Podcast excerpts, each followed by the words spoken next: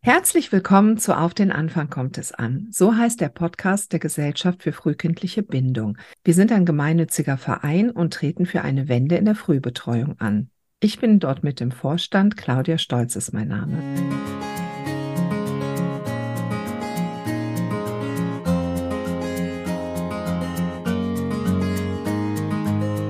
Und heute wieder hier mit mir im Podcast ist Frau Dr. Agathe Israel, Nervenärztin, Psychoanalytikerin, Buchautorin. Sie ist die Expertin, wenn es um Säuglinge, Kleinkinder und das Thema Bindung geht und gestaltet als Vorstandsmitglied die Arbeit sehr aktiv mit hier im Verein. Hallo, liebe Agathe. Hallo Claudia, danke für dieses herzliche Willkommen. Ach, ich freue mich total, dass wir heute wieder über ein sehr spannendes Thema sprechen. Und zwar sprechen wir heute über das Thema mit der Überschrift Trennung will gelernt sein. Jetzt übergebe ich aber auch sofort das Wort an dich, weil es ist dein Thema. Und ja, magst du was dazu sagen?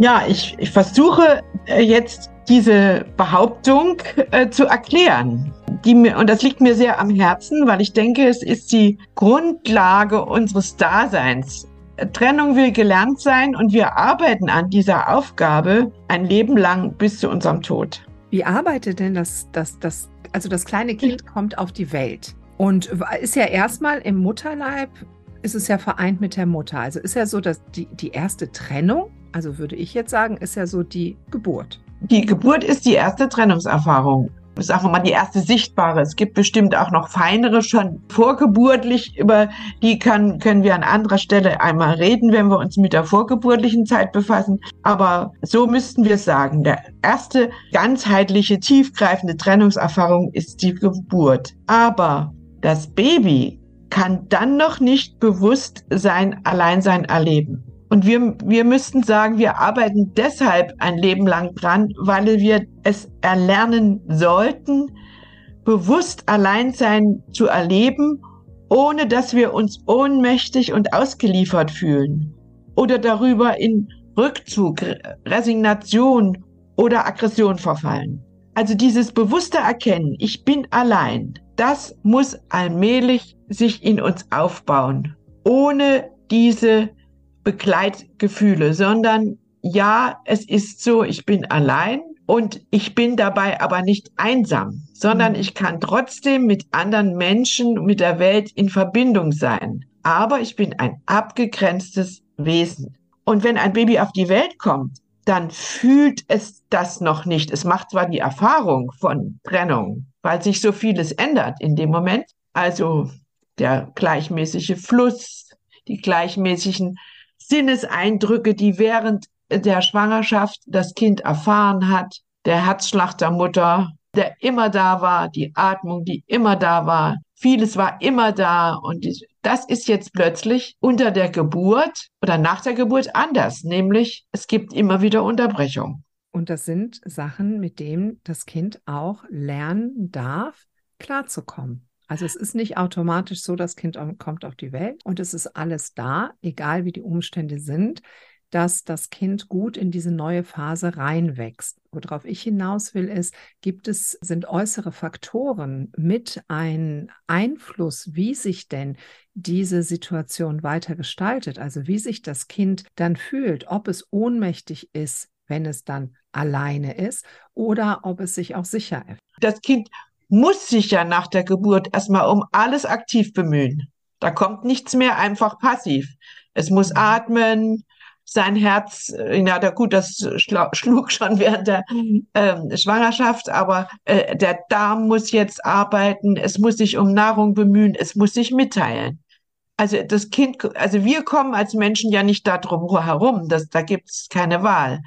Aber jetzt geht es ja darum, dass auf der anderen Seite wir dem Kind eine Umgebung bieten müssen. Man nennt das elterliche Fürsorge, die so einfühlsam ist, dass das Kind jetzt nicht überflutet wird von seinen Bedürfnissen. Und diese Bedürfnisse, die es in sich hat, sind ja nicht die gleichen, wie sie die Eltern haben. Also es sind ja zwei getrennte Wesen. Aber das Kind erlebt sich ja noch gar nicht so getrennt. Also müssen wir am Lebensanfang erstmal sehr viel intuitiv rausfinden, was braucht dieses Kind und es diesem Kind geben.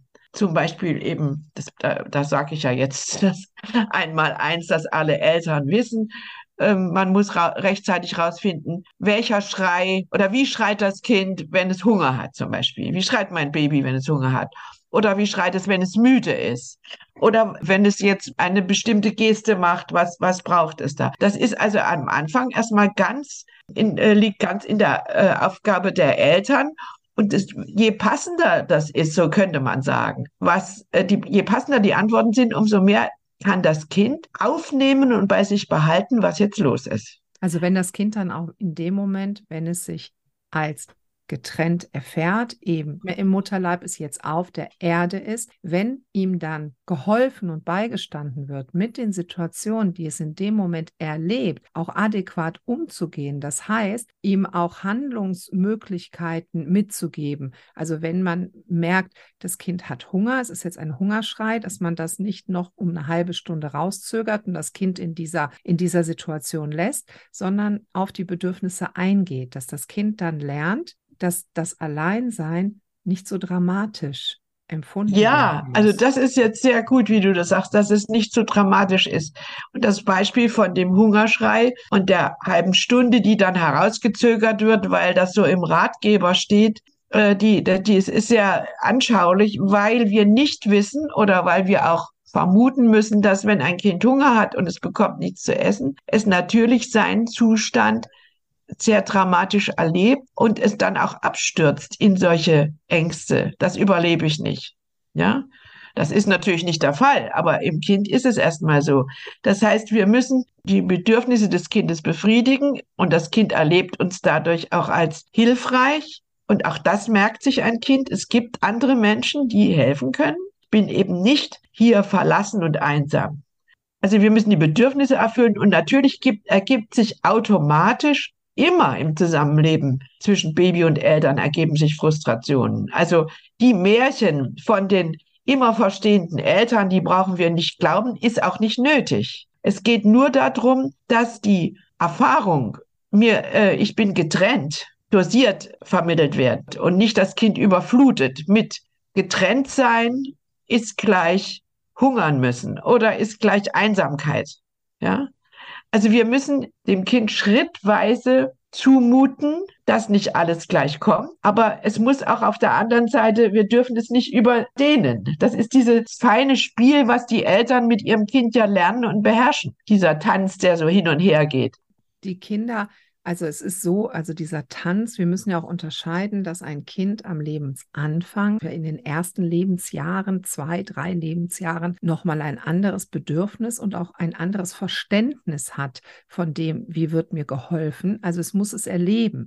Wenn das Kind ja ein bisschen älter ist, dann kann man dem Kind ja auch schon Dinge erklären. Und dann kann man dem Kind ja auch schon andere Dinge zumuten, wo es auch wieder erleben kann, hier wird mir geholfen. Also, dass man auch den Radius ja. erweitert. Nicht nur die Eltern, enge Leute, sondern den Radius erweitert. Aber bei dem kleinen Menschen ist es ja wichtig, dass vertraute Leute immer wiederkehrende Hilfsangebote dem Kind machen. Ja, es muss also im Kind eine Erfahrung wachsen. Also es muss diese Erfahrung von außen nach innen nehmen und im mhm. Kind ein Selbstverständnis wachsen. Es wird mir geholfen. Aha, so sind die Zusammenhänge. Und daraus erwächst ja dann das Denken. Aha, so ist meine Mutter, so sind meine Eltern, ja? Oder so ist das. Also, indem das Kind versucht zu verstehen, und das will jeder Mensch, jedes Kind versucht zu verstehen, was ist mit seinen mit seiner Umgebung los, umso mehr wächst in dem Kind eine Erfahrung. Wenn die aber die Erfahrung zu krass ist, zum Beispiel eben es zu lange ausgeliefert ist, wirklich real, dann kann es, muss es diesen Zustand aus sich rausschleudern. Also den muss es abspalten. Den kann es nicht gebrauchen für seine Selbstentwicklung, wenn es zu schwer ist. Also wir müssen davon ausgehen, also das, die Neurobiologen nennen das dann Stress, äh, dass der durch diese Getrenntheit entstehen kann, also durch nicht verstanden werden, unbefriedigt bleiben, keine, keine helfende Hand haben. Das nennen die Neurobiologen Stress und darüber haben wir ja auch hier schon mal gesprochen, dass der Stress ganz erheblich, der frühe Stress in den ersten Lebensjahren ganz erheblich die Entwicklung des Nervensystems behindert, dass das Kind dann auch nicht gut denken kann, wenn es eben, wenn diese, die Portionen zu groß sind, wenn die Frustration zu groß ist. Also Getrenntheit ertragen lernen, ohne sich bedroht zu fühlen oder abzustürzen in solche Gefühle wie Resignation oder Wut darüber, Trennungswut. Dazu bedarf es am Anfang immer der, des anderen, der dem Kind ausreichend hilft. Das wird aufgenommen in das Innere. Wenn ein Kind am Anfang ausreichend Hilfe bekommen hat, dann wächst in ihm auch das Gefühl, aha, so sieht Hilfe aus, ich kann mir auch helfen. Wenn ich jetzt auf meine Kinder zurückblicke, rein mal so aus meinem Erfahrungswert, dann als die so sechs, sieben Monate alt waren, spätestens bei meiner Tochter hatte ich auch das Gefühl, dass es schon früher war, wenn ihr jemand helfen wollte und das nicht ich war, dann hat die das nicht angenommen. Also das war schon sehr gebunden an mich. Ja. An meine Person. Und wenn ich gar nicht, also ne, der Vater, der kam da schon auch rein, aber wenn ich greifbar war, hat sie darauf bestanden, mit allem, was sie zur Verfügung hatte, dass ich da bin. Es hat sich später ja, geändert, ja, aber so ja, um, die Zeit war das sehr extrem. Warum ist das so? Naja, diese Vertrautheit zeigt, dass du eben der beste Helfer für sie warst. Ne? Also, dass sie, das schon bei ihr auch abgespeichert ist, von den mir zur Verfügung stehenden Personen habe ich die Antwort von dieser Person also am zuverlässigsten bekommen und dass das kindliche System natürlich unbewusst, dass, dass, dass ein Kind sagt ja nicht, oh ja, das ist jetzt hier die beste, die nehme ich jetzt, sondern das passiert ja unbewusst, dass das Kind dann dafür sorgt, ich, ich möchte bestmöglich versorgt sein und deswegen soll dieser Mensch, weil der kann am besten mir helfen, mich zu regulieren. Naja, also wenn du hast ja jetzt eine sehr frühe Zeit angesprochen, die ersten drei Monate.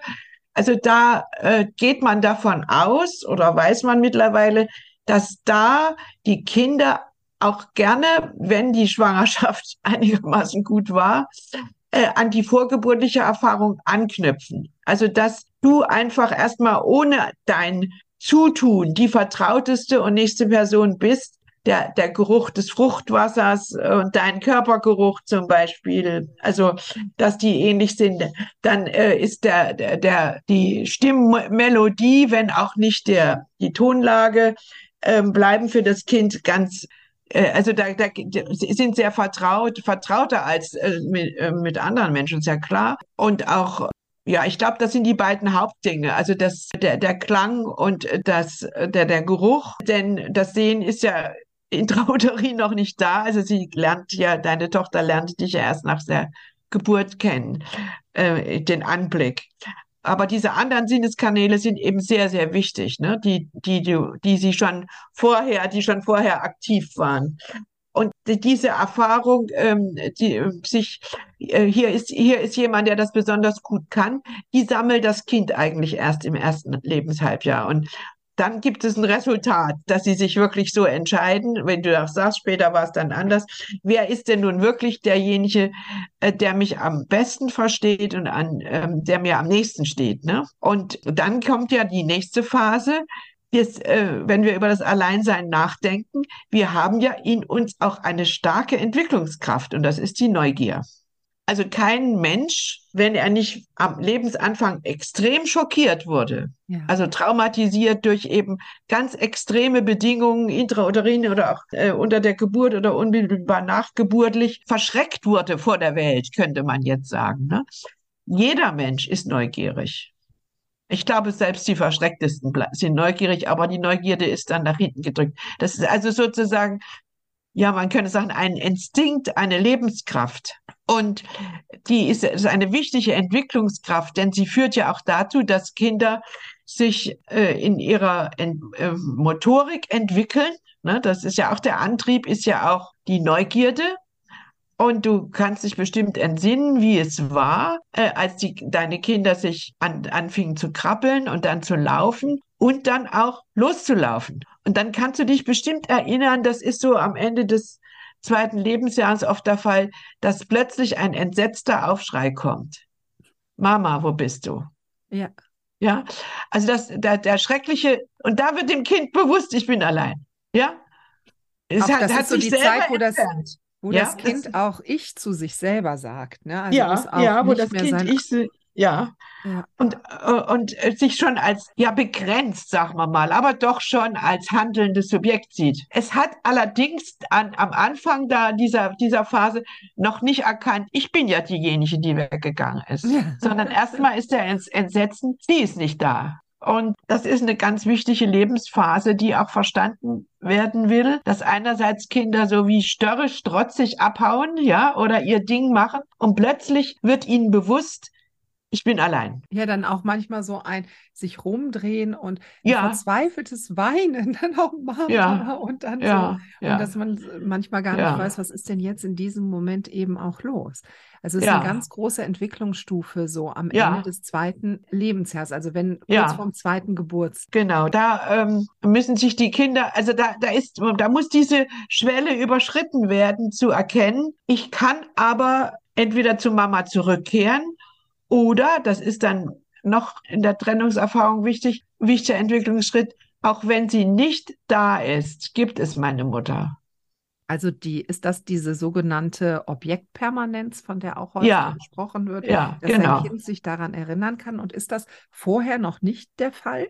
Also die, die Objektpermanenz entwickelt sich allmählich und die hält jetzt auch am Anfang, also man muss sich das so vorstellen, das sind ja alles nicht so klack, klack, klack Schritte, sondern das sind, äh, das sind so Übergänge und Prozesse, die entwickelt sich allmählich und erst einmal ja, ich würde sagen, um das erste Lebensjahr herum äh, gibt es natürlich bereits diese, äh, da, da, gibt es bereits dieses innere, erwacht dieses innere Bewusstsein, auch wenn meine Mutter nicht da ist, äh, bin ich nicht allein oder einsam, äh, allein schon, ich bin allein, aber ich bin nicht einsam, denn sie ist ja da, ich sehe sie nur nicht. Ja, also sie ist sozusagen äh, in meinem Hinterhaupt, in, in, äh, im, im Hintergrund. Es gibt sie und sie, sie ist auch einverstanden, dass ich jetzt etwas rausfinden will.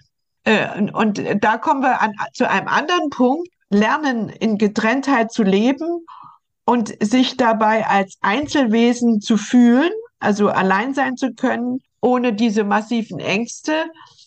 Das setzt aber auch voraus, dass es, dass das Kind Erfahrungen macht von Anfang an bei aller Nähe und Einfühlung. Ich bin ein, äh, ähm, mein Erleben, meine Pläne werden respektiert. Und das heißt also, die Eltern, das sind ja in der Regel in, äh, am Lebensanfang in den ersten äh, Monaten oder auch Jahren, die Eltern müssen anerkennen, dieses Kind ist eine abgegrenzte Person. Wir können uns hineinversetzen, aber es bleibt in seinen Plänen und in seinem Erleben auch ein Mensch für sich. Und da gibt es eben auch ein Problem, wenn die Erwachsenen um das Kind herum zu viel meinen, sie müssen dem Kind erklären und deuten, es lenken und leiten, was es zu tun und zu lassen hat und warum es das jetzt macht. Mhm. Also das ist einfach eine, ein, ein Missverständnis von Elterlichkeit. Ein Kind ist, lebt für sich ganz abgegrenzt von Anfang an. Trotz aller Offenheit bleibt, hat es eine, äh, ist es ein eigenes Wesen. Und äh, ähm, da, da erlebe ich viele Mütter, die meinen, sie sind dann gut, also besonders die Mütter sind da, da ähm, habe ich da in, äh, in Erinnerung, sind dann gut, wenn sie also besser wissen als das Kind, was jetzt eigentlich das Kind vorhat und es auch noch lenken und leiten und interpretieren, so dass das Kind sehr wenig die Erfahrung machen kann, ich bin für mich und außen ist meine Mutter, sie ist zwar wohlwollend, aber ich bin ich. Also dieses Ich-Du verlangt auch von den Erwachsenen, dass sie das respektieren und äh, da nicht in einen Wettbewerb treten, wer ist am einfühlsamsten zum Beispiel, auch nicht in den Wettbewerb mit anderen Müttern treten, wer, welches Kind entwickelt sich am schnellsten. All das gehört zu dem Respekt und zur Individualität und zur, wir nennen es mal Bezogenheit. Trennung will gelernt sein, könnte man jetzt auch erweitern und gleichzeitig leben wir auch in Bezogenheit. Also wir leben in Getrenntheit und Bezogenheit. Das ist das Wechselspiel. Und die ja. Wettbewerbe. Also wenn ein Kind auf die Welt kommt, hat man ja als Mutter und auch als Vater vielleicht eine gewisse Vorstellung, wie das denn so zu laufen hat. Also auch, Ja, dass man sich so von seinem Kind vorstellt, ne? Auf wen kommt es denn?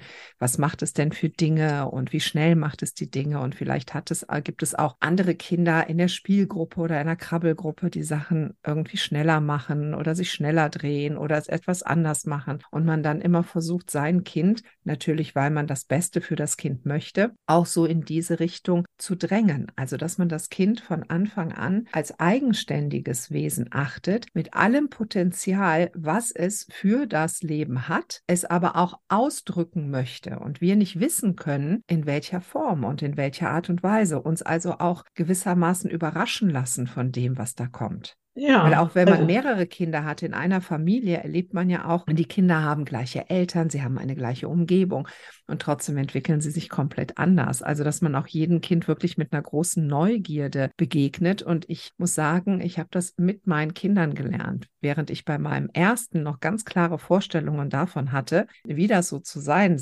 hat, bin ich mit den anderen Kindern immer freilassender geworden. Also ich kann sagen, ja, mein, mein großer Sohn, hat nicht aus eigenem Tempo unbedingt laufen gelernt. Da war schon viel Enthusiasmus seiner Mutter, die das wirklich mit ihm geübt hat. Ja, Ne, Und das konnte er ja, dann nachher nachholen und so, aber so, so hat man halt gelernt, also dass man das Kind als Individuum betrachtet und auch respektvoll schaut, was möchtest du oder wer möchtest du auch sein in dieser Welt? Und so geht ja, es ja auch ja, weiter, auch wenn die Kinder größer werden. Oder wenn ich jetzt meine Tochter erlebe, die in der Pubertät ist, da ist ja das gleiche Thema. Sie will sich ausdrücken, ohne dass ich ihr, also sie sagt mir heute deutlicher, ob sie das möchte oder nicht, was ich ihr vorschlage. Aber das hat ja, ist ja der gleiche Respekt. Das ist der gleiche Respekt. Also Kinder sind nicht das Verlänger, die Verlängerung oder Erweiterung von uns Eltern, von unserem Eltern selbst. Ne?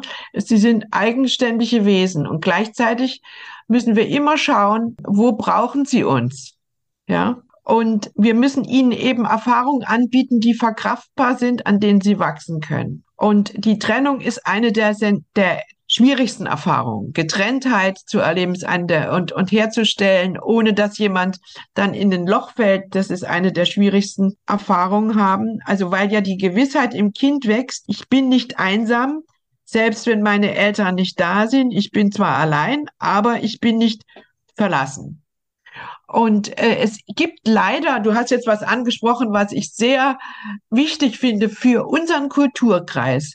Es gibt eine sogenannte kompetitive Elternschaft. Das heißt, ein Wettbewerb der Eltern, also die, das Elternsein wird unbewusst, ohne dass wir darüber reden, immer mit einem äh, Wettbewerbs, im, im Wettbewerbssein verbunden. Und das geht los vor der Geburt, zur Geburt, alles wird gemessen und gewogen und mein Kind ist größer oder kleiner, mein Kind entwickelt sich schneller, die Meilensteine der Entwicklung ähm, werden schneller absolviert.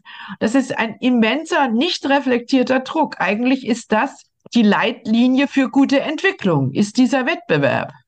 Und du hast ja jetzt angesprochen oder wir sprechen jetzt drüber, um sich wirklich als getrenntes Einzelwesen zu verstehen und auch ähm, stark zu sein äh, darin und nicht äh, in, in, in Ohnmacht zu verfallen oder Resignation oder Aktivismus oder Aggression, müssen, müssen die Eltern aus dem Wettbewerb aussteigen und sagen, ja, du bist so, wie du bist. Das ist eine riesenschwere Aufgabe und verlangt von den Eltern so viel Selbstbewusstsein. Du hast ja erzählt eben, dass das bei dir gewachsen ist durch die Erfahrung. Also dein erstes Kind hat dir auch geholfen, da diese Erfahrung zu ja, machen. Kann das irgendwie nur begrenzt? Ich kann, man kann Entwicklung zum Beispiel nicht forcieren. Man nee, kann zwar das Kind zur Anpassung dressieren, aber es ist keine wirkliche Persönlichkeitsentwicklung. da kann ich auch wirklich alle Eltern nur ermutigen. Es ist so viel einfacher, das Kind so zu nehmen, wie es ist und neugierig zu gucken, was kommt da und wie gehe ich damit um.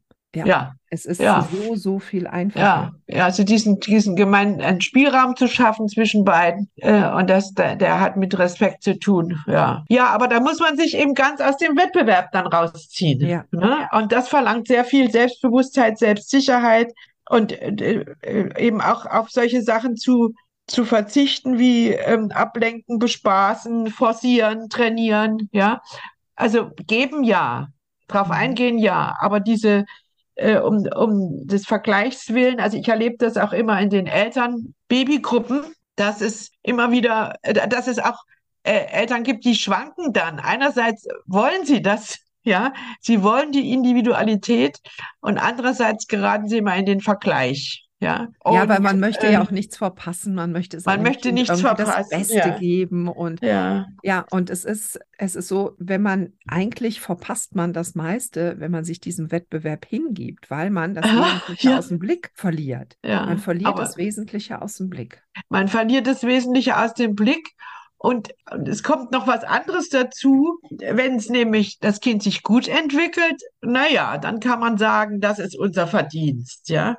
Wenn es sich aber nicht so gut und schnell entwickelt, was ist es dann, ja? Genau. Also, wenn man jetzt das Kind nicht als psychosoziales Produkt oder Objekt seiner Eltern ansieht oder Projekt, ja, sondern wenn man sagt, wie sich das Kind entwickelt, liegt auch im Kind und ich kann es dabei unterstützen äh, und muss wirklich auch Abstand nehmen von eigenen Plänen und Vorstellungen, die meine Eltern hatten, die Ratgeber haben, die in der Gesellschaft liegen, wie schnell äh, haben sich Kinder zu entwickeln. Ja, dann wird es besser, ne, wenn man das schafft. Aber das ist jetzt hier unter uns leicht gesagt. Absolut, das ist unter uns jetzt hier leicht gesagt. Ja. wenn Eltern das hören und in der Situation stecken, vielleicht wirklich so als als Essenz, lasst euch darauf ein, es ist eigentlich die beste Förderung fürs Kind, wenn man dem Kind eingesteht, die Potenziale, die es in sich hat, auch ausbilden zu dürfen. Also wir können ja aus einem, ne, wenn wir ein bestimmtes Samenkorn sehen, wenn ich jetzt hier eine Tulpe sehe oder eine Zwiebel ähm, jetzt aussehe, dann kann ich nicht erwarten, dass das eine ganz andere Blume wird dann im Frühjahr, sondern ich freue mich dann darüber, wie sich diese Tulpe entwickelt. Also wenn ich da ganz viele Bemühungen mache, dass aus dieser Tulpe irgendwas anderes wird, dann wird das eine Narzisse wird.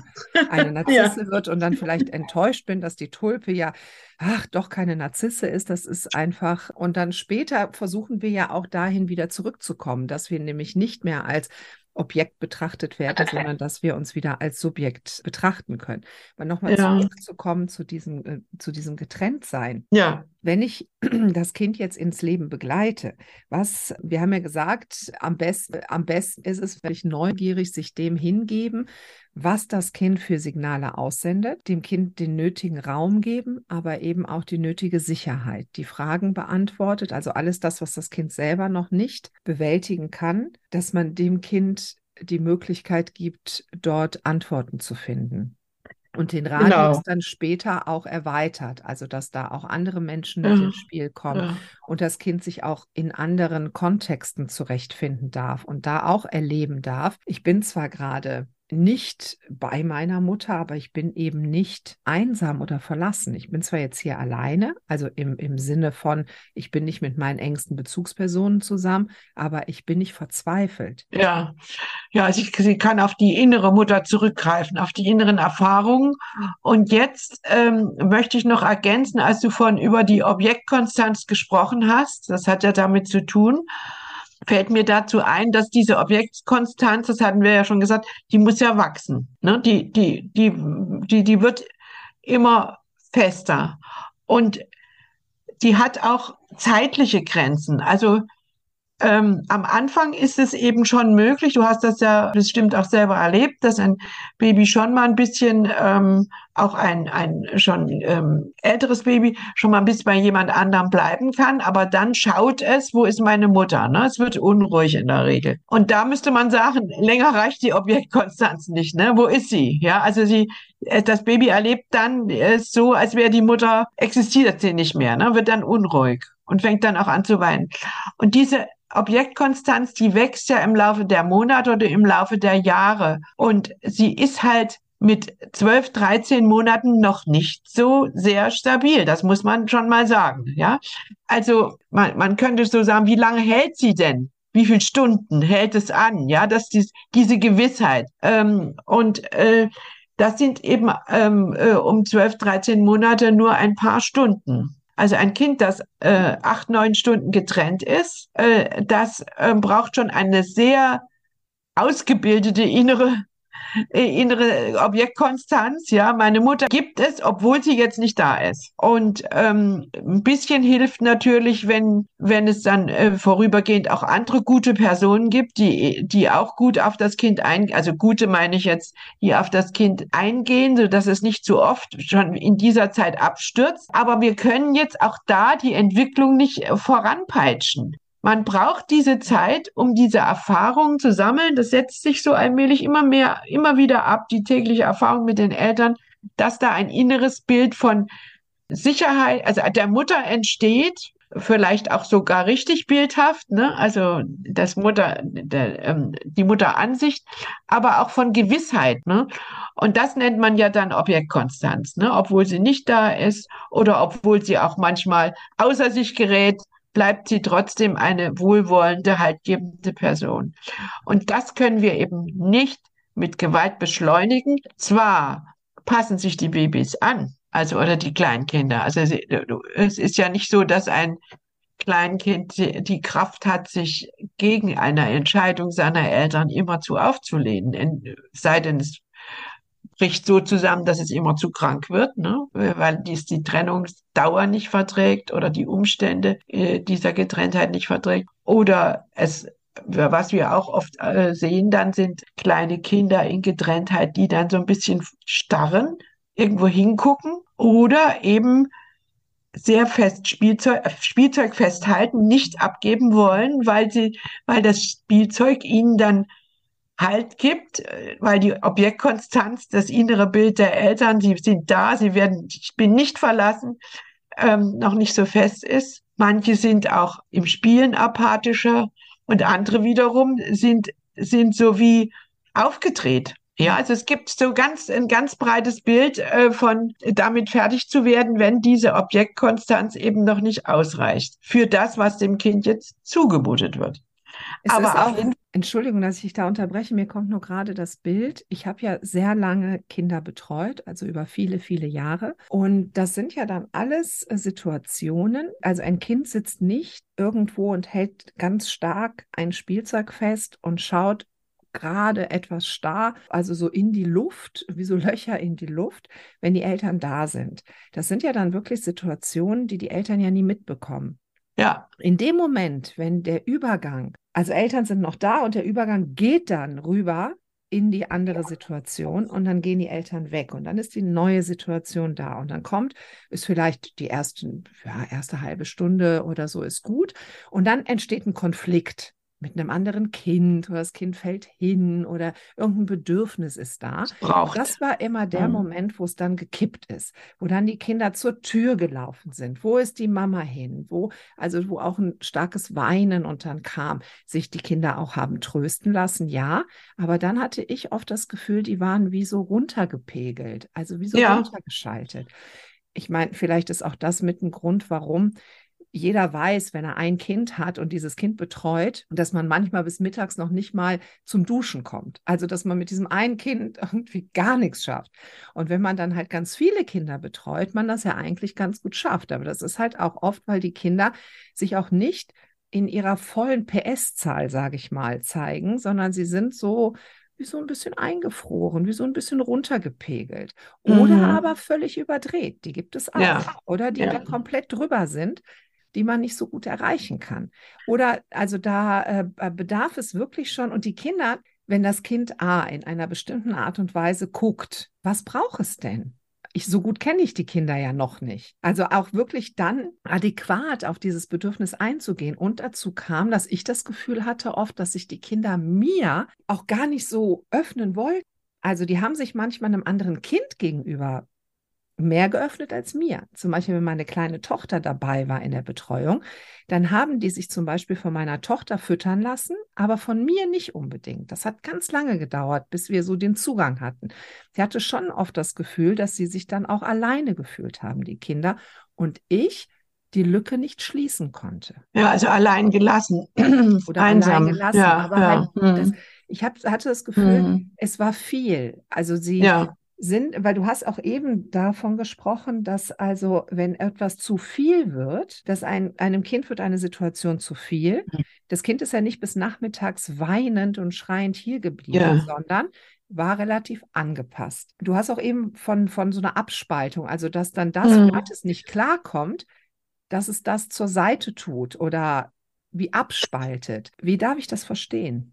Welches Beispiel nehmen wir am besten? Also das Kind ist verletzt, ne? sie ist hingefallen, ne? es tut ihm weh und in dem Moment äh, vermisst es den Trost und die Fürsorge seiner Mutter mehr, als wenn es einfach nur so in der Grippe oder bei dir ist. Und äh, wenn jetzt du nicht kämest, ne, dann müsste es ja dieses dieses Gefühl, ich, ich bin ausgeliefert, das ist ja unerträglich. Ja, entweder es schreit dann, beziehungsweise es schreit zu dir hin, dass du es übernehmen sollst, aufnehmen sollst. Ne? Und wenn da aber niemand ist, dann äh, fliegt das dieses Gefühl, ähm, äh, ich habe Schmerzen und niemand ist da, irgendwie ins Weltall sozusagen. Ja. Und es, das Kind gibt also jetzt ähm, seine Sehnsucht nach jemand anderem, der jetzt hilft, auch damit raus, sozusagen. Ja. Und wenn jetzt da nichts kommt, dann muss es sich ja irgendwie von dieser Sehnsucht trennen. Dann ist da nichts, ja? Ja.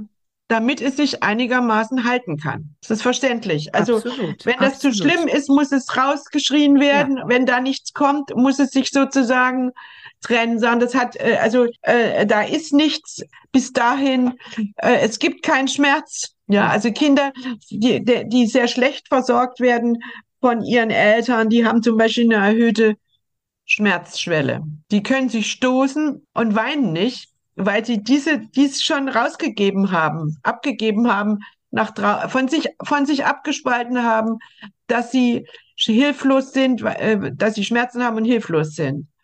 Und das führt halt dann in dem Moment zu einer gewissen Hilfe. Also man, das Kind kann dann indem es das abstößt, ja, so tun, als gäbe es das nicht mehr, den Schmerz und das damit, der damit verbundene Wunsch, es möchte jemand da sein, der mich tröstet oder den Schmerz behandelt.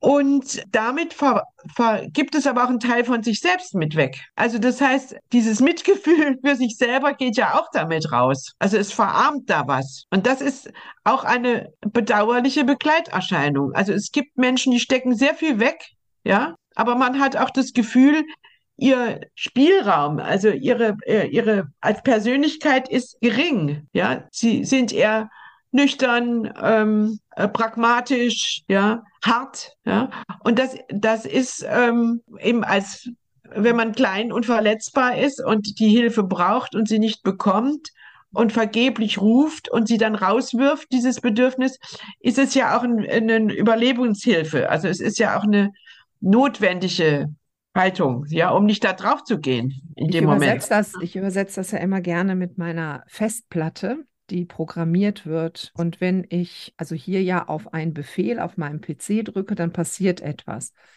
Und wenn ich halt Not habe, und nach der Person rufe, die in mir das stabilste Bild hat. Ne? Es entsteht ja ein Bild von einer Person, die quasi mir bewiesen hat, dass sie mich aus der Not also dass sie mir hilft. So hilft, dass ich schnell wieder in einen Zustand komme, wo ich mich reguliert fühle.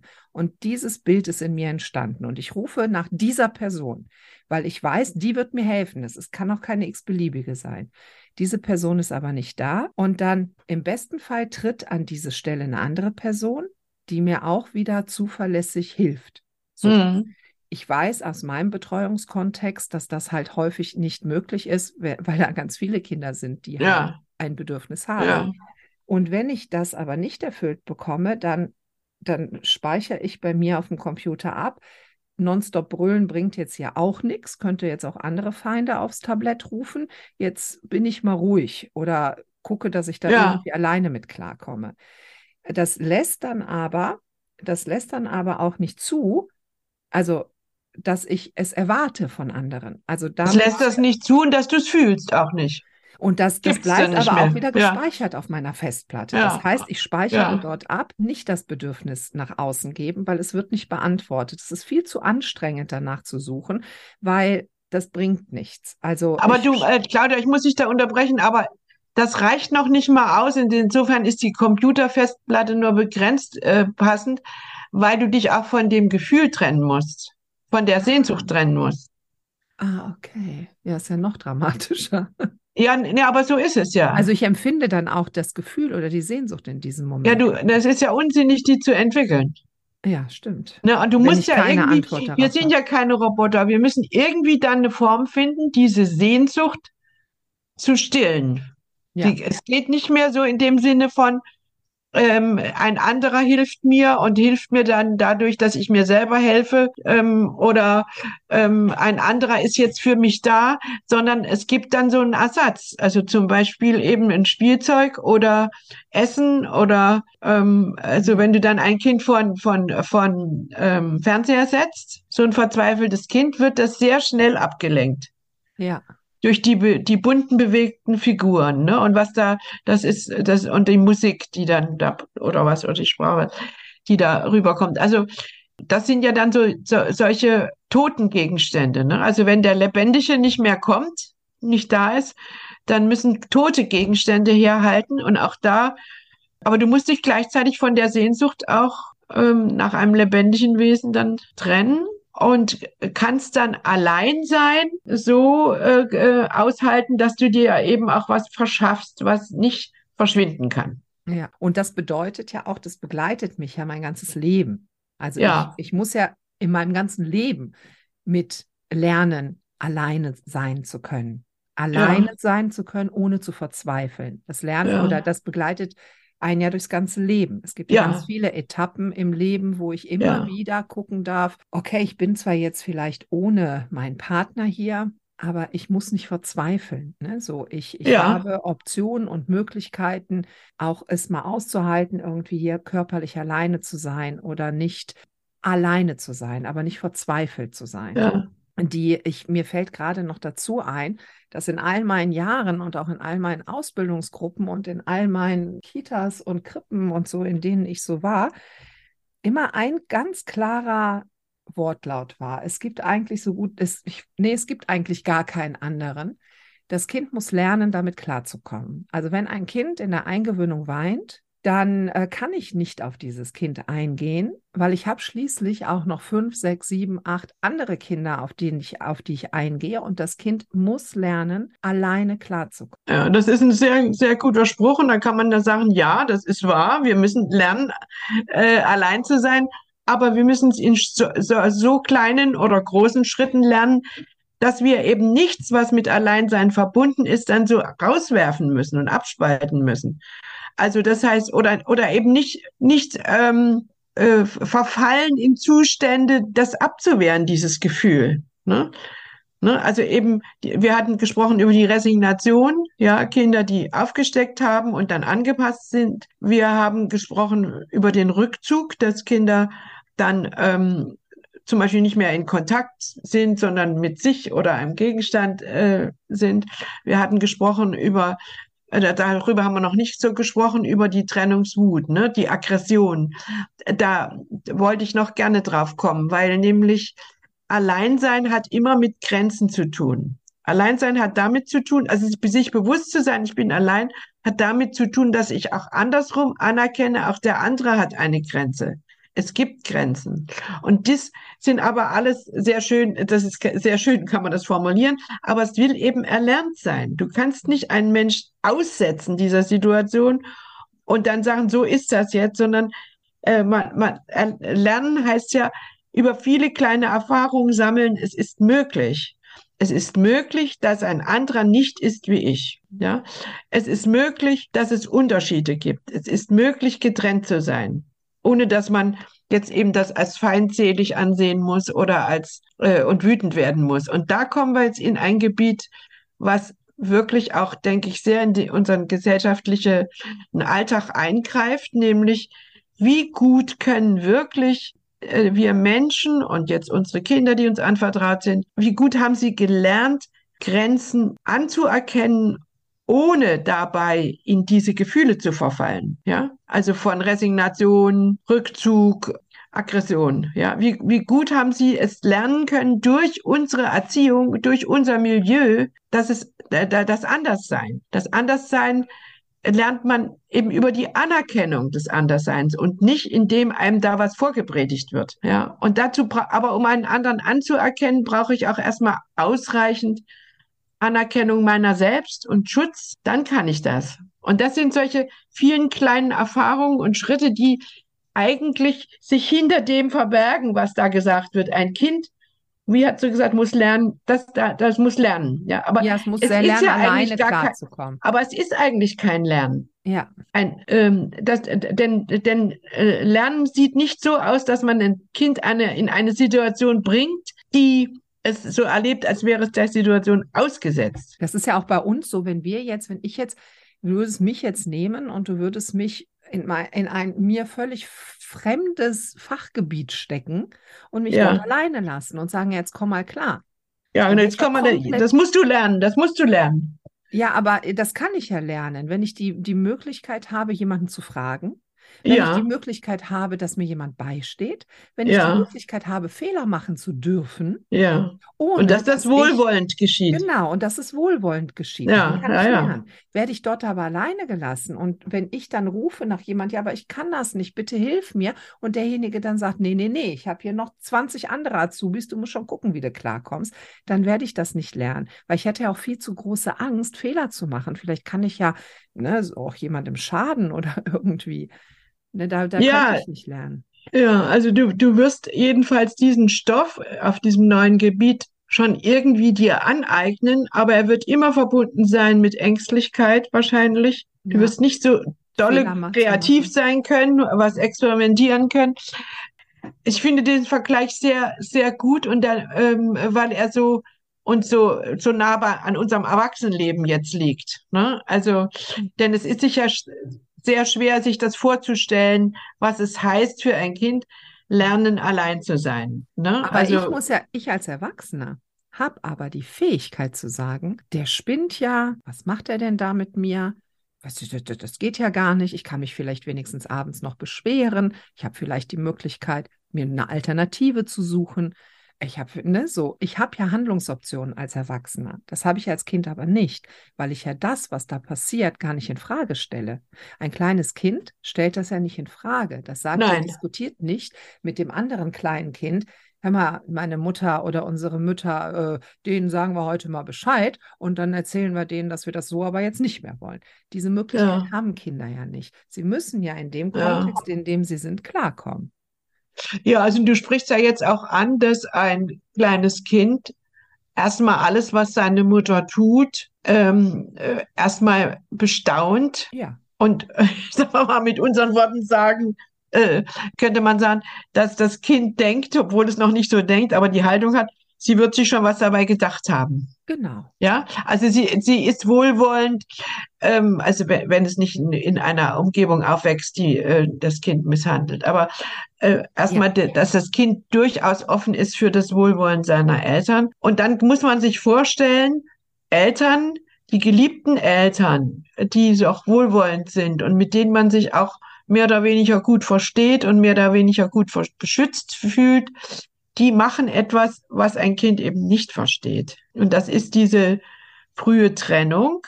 Die ist für ein Kleinstkind oder Baby mit zwölf Monaten nicht verständlich. Also das, das, äh, da, da kann man hin und her reden, wie man will. Es versteht kein Baby. Wieso tun die mir das jetzt an? Und dann muss das Baby das Beste draus machen. Aber was es äh, wenn es nochmal um das Thema Trennung geht, würde ich sagen, dieser frühe Schritt ist ein zu großer Schritt. Ja, Trennung äh, kann da nicht gelernt werden, sondern dann wird irgendwie sich mit der Trennung arrangiert, mit der Getrenntheit. Und allein sein kann dann nicht, es geht noch nicht, äh, äh so äh, erlebt werden, dass es ein interessanter Zustand ist. Und das sind, ja Trennung, das sind ja Trennungsphasen von sechs bis acht Stunden täglich die das Kind ja. von der Mutter getrennt ist. Ja, mindestens. Also es gibt auch, also ich habe auch viele Kinder im Behandlung, die sind neun Stunden getrennt. Ja, also die Anfragen, die ich hier habe, sind meistens zwischen 40 und 45 Stunden ja, in der Woche. Ja, ja. Und das ist wirklich sehr viel, weil ich muss, also ich betrachte ja auch, wenn ich draußen bin und junge Mütter sehe, mit wie viel Hingabe und Herzlichkeit sie ihr Kind im ersten Lebensjahr durch die Welt begleiten. Ich sehe ganz viele Tragetücher, ich sehe ganz viel Zugewandtheit, viele Mütter, die stillen, die ganz nah an ihrem Kind sind.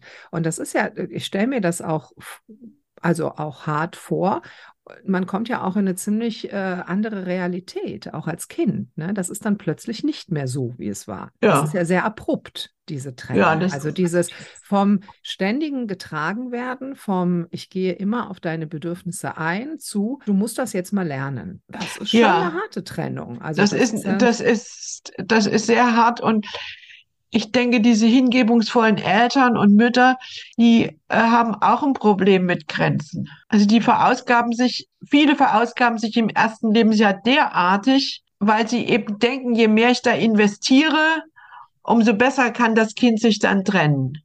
Und da muss man sagen, ja und nein. Also äh, und die, die sie ver verausgaben sich, dass sie eben auch eigene Grenzen nicht mehr wahrnehmen und diese kleinen dosierten Grenzerfahrungen dem Kind nicht zumuten. Ja, also dass sie eher so eine Fantasie von Verschmolzenheit äh, beim Kind aufrechterhalten. Aber ich, ich, ich will mal vorsichtig sein, das klingt jetzt vielleicht so kritisch, es ist eher ein Hinweis, daran mal zu denken als Eltern. Ähm, äh, ich habe auch viele Mütter erlebt, die sich total, also es waren besonders die Mütter, die Väter weniger, verausgabt haben im ersten Lebensjahr in dieser Hingebung, weil sie vor sich wie ein äh, wie ein Leuchtturm äh, oder wie, wie, ja, wie eine Leuchtpunkt hatten. Und ab dem 13. Lebensmonat oder 12. Lebensmonat ja. kann ich dann wieder ganz aussteigen da. Also das habe ich eben auch und das, das, das äh, erlebt und das das äh, denke ich, da hängt das eine mit dem anderen zusammen, dieses dringende Bedürfnis dann äh, auszusteigen. Also sie haben dies auch erlebt aus dieser Klammer, aus dieser Enge äh, mit dem Kind, die sie aber selber geschaffen haben. Also es, es ist nicht so, dass ein Kind da nicht schon im ersten Lebensjahr diese kleinen Trennungserfahrungen machen könnte. Es macht sie ja laufend. Da hatten wir ja drüber gesprochen. Und dass man, dass man da alles vermeiden muss an Frustration oder ähm, Getrenntheit, sondern das, das muss sich schon all, allmählich steigern können und ist auch eine An Anreiz für das Kind. Und da ist der erste Trennende natürlich der Vater. Ja, der also jetzt gerade dieses, die Mutter mit dem Tragetuch, hast du gesagt, die stillende Mutter mit dem Tragetuch, da kommt als erste Figur, die anders ist, der als Vater rein. Und das ist natürlich eine tolle Erfahrung, ne? dass es ja, auch ja. weitere liebevolle Personen gibt. Also dieses, dieses Trennen, äh, ne? also Trennen, ähm, Trennung will gelernt sein, das war ja unser Eingangssatz, dass man äh, da auch ruhig ähm, früh damit beginnt, es ähm, häppchenweise, sukzessive, so wie es sich wirklich auch gut anfühlt für alle, dass man auch selber mal schaut, ah, wo bin, wo, wo ist denn jetzt hier so mein Gefühl und warum muss ich da jetzt auch so festhalten an meinem Kind? Kann ich das mal vielleicht mal eine Stunde dem Vater geben, dass er im Tragetuch durch die Gegend läuft oder mit dem Kind und und und, dass man das halt auch sukzessiver einführt und die Trennung dann nicht irgendwann zu abrupt kommt. Und das könnten wir ja auch vielleicht als ähm, weiteren Podcast-Titel nehmen, wie ähm, solche Übergänge gestaltet werden, beziehungsweise, was ich auch sehr interessant fände, das mit den Grenzen anderer respektieren, weil ein ganz großer Punkt ist ja auch, dass man Kinder früh in die Betreuung geben möchte, damit es sozialisiert wird, also damit die Kinder sozial verträglich werden, Grenzen anderer Menschen respektieren lernen und, und, und, indem sie viel der ganzen Geschichte ausgesetzt sind. Vielleicht können wir das ja als nächste Überschrift mal nehmen. Ich glaube, wir können es heute hier nicht aufgreifen. Wir sind schon über unsere Zeit. Und ich würde auch gerne einen Schlusspunkt hier setzen, wenn das für dich in Ordnung ist, aber dir zum Thema Trennung und Trennung will gelernt sein, natürlich auch das letzte Wort geben.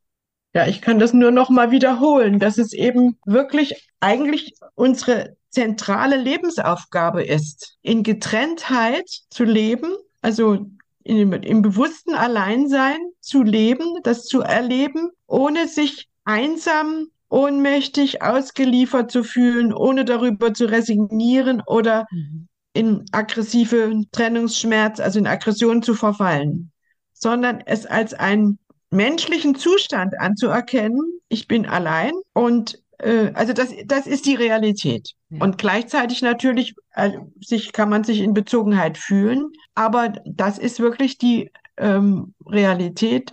Ich bin allein und alles hat seine Grenzen, wie Ja. unser Leben auch. Ach, Agathe, danke schön. Wunder, wunderbar. Ich habe immer sehr viel Freude, unsere eigenen Podcasts zu hören, weil ich da sehr, sehr viel lerne. Vielen Dank, dass du uns die Möglichkeit gibst. Und wer keine weiteren Podcasts verpassen möchte, am allerbesten abonnieren. Das könnt ihr auf allen möglichen, ob das jetzt iTunes oder Spotify oder oder oder oder ist, wo auch immer ihr uns hört. Abonniert uns und es wird regelmäßig ein weiterer Podcast zu interessanten Themen rauskommen. Unsere Gesellschaft, also www.frühe-bindung.de, freut sich über weitere Mitglieder, damit wir weiter wachsen und damit wir dieses so wichtige Thema der frühen Bindung und der frühen Betreuung und was die Erfahrungen in der frühen Kindheit fürs gesamte Leben auch an ja, an, also was, was es ausmacht fürs ganze Leben, damit wir da die besten Bedingungen schaffen können. Dafür gibt es uns. Und je mehr Mitglieder wir sind, umso mehr können wir erreichen. Also wir freuen uns auf euch. Schaut mal auf www.frühe-bindung.de, abonniert uns und dann bis zum nächsten Mal. Ganz, ganz lieben Dank euch.